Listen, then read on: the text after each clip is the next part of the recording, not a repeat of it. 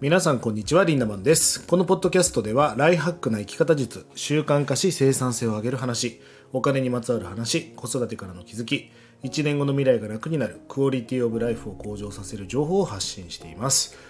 おはようございます。リンダマンです、えー、最近はですね僕が運営しているオンラインサロンライフハック研究所。あの一部無料で公開してるんですがそれでディスコードサーバーを立ち上げてるんですけどもその中で毎朝平日6時半から朝活をやっております。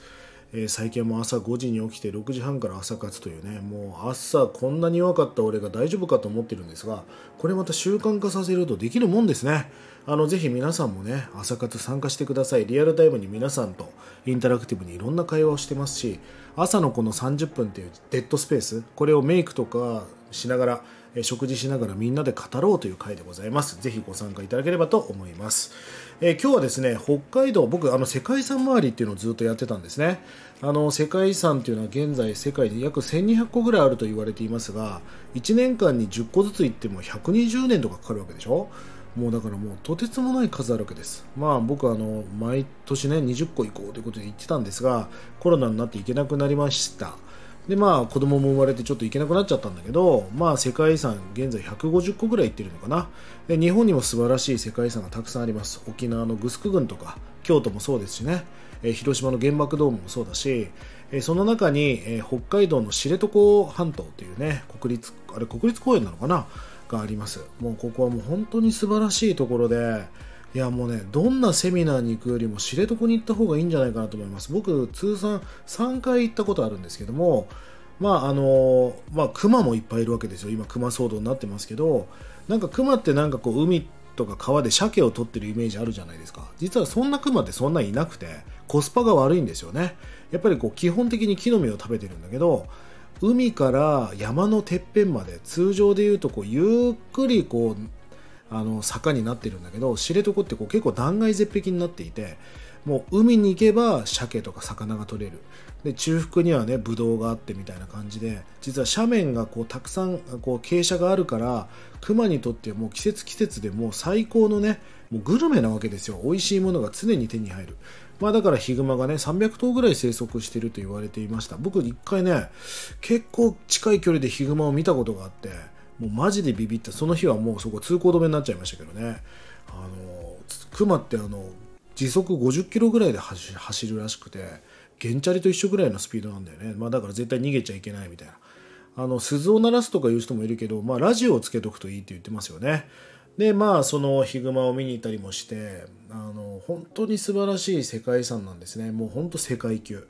まあその中ではね例えばこう木が倒木していたりしてまあそのネイチャーガイドをつけてねなんかこの木かわいそうですねって言ったらネイチャーガイドが違うんですよっていうこの木が倒木すると日が差してまた次の芽が生まれ変わるんですと。ああこれって人間社会でいう世代交代みたいなもんだなっていうこうやって、えー、みんなこうじゅんぐりじゅんぐり回ってるんだなっていうこういうことも大切なんだなっていうことを知ったりとかあとこう木はねえー、こう会話をしてると。例えば今年はどんぐりをいっぱい落とすよ。落とさあの落とさないと木がね、苗が出てこない。だから来年はいっぱい落とそうねっていうなんかフェロモンで会話をしてるっていうことが分かったらしいんだけどそうすると翌年バーッとどんぐりを落とす。でどんぐりを落としすぎると今度外敵が出る。みたいな感じで常にこうバランスをとってるよみたいな。すげえな自然みたいな。あ僕ねあの屋久島にも行ったことあるんだけど屋久島の縄文杉に行った時にまあ樹齢3000年ぐらいなわけですよ。おい若造お前何しに来たってもう木を面と向かってね木に言われてる気がしましたもんね。いや俺ななんて所詮100年ぐらいの人生でちょろちょろちょろちょろ頑張ってるけどさいや自然に勝るものはないなって思うわけですよね。でその中で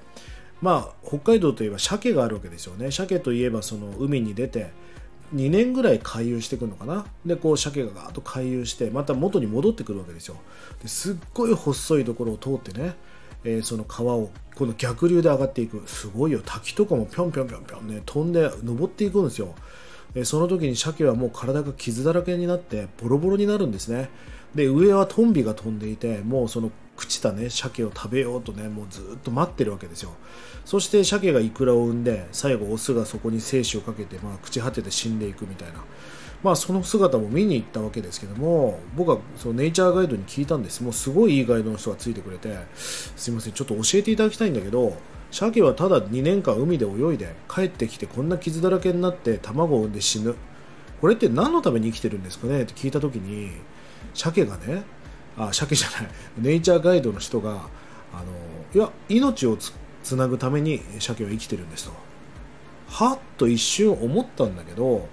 これ鮭だけじゃなくて人間もそうだなって思うんですよね、まあ、ある意味僕も子供が生まれて本当に毎日大変だけど幸せな日々を送ってるし本当に子供に恵まれてよかったなって思うんです。人生が本当大きく変わりました。こうやって命をつないでいく紡いでいくってことがまあ生きていく意味の一つかもしれないし幸せの一つなのかもしれないなってその鮭を見てネイチャーガイドから教えてもらったわけですよね。なんか、まあ、僕もこう結構セミナーとかで意味付けが大事だよみたいな。例えば雨が降って、えー、ね、テンションが女性は下がったりする。それは何でかっていうと髪髪がびしょびしょになったりとか、えー、巻いたねアイロンで巻いた髪がもうせっかくぐぐちゃぐちゃになっちゃうと。まあいろんなことがあってテンションが下がるわけですよ。びちょびちょになるし。だけどお百姓さんからしたらやった雨が降った恵みの雨だって思うわけじゃないですか。雨が悪いんではなくそのできた起き事に対してね、え、どんな意味をつけるかっていうことがすごく大事だよっていう、まあ、まさにこれを意味付けっていうんだよね、うん、ポジティブじゃないよ。よくほら水が半分しか入ってない。半分も入っているっていうね。これって意味付けじゃないですか。でこうやって意味を考えてしまいがちだし、まあ、仕事なんかをしてるとそれってそれって何の意味があるのかなっていうこう結論っていうかどうしても生産的になっちゃうんだけどこの鮭を見ているとね、まあ、ぶっちゃけあんまり生きてることに意味がなくて命を紡いでいくことしかないわけでしょ？っていうことはまあすごいこれはもうなんか深い深いディープな話になっちゃうんだけど最近思うことはねこの意味がないように思うことがすごく意味があることなのかもしれないなって思うんですよね。大人はすぐそうやって意味をつけてしまいがち。意味付けっていうのは大事よ。だけどこの意味がなく感じることに意味を自分でつけていく。まあそれこそに意味がある。そうだよね。子育てなんか何の意味もない。すごい大変なことやってるわけだし子供じゃなくても犬飼ってさうんち変えてご飯あげてるわけじゃん。それってあんまり深い意味はないよね。でもそこにすごいドラマがあったりする。まあそんなことを僕は知床の鮭というものを通じて知りました。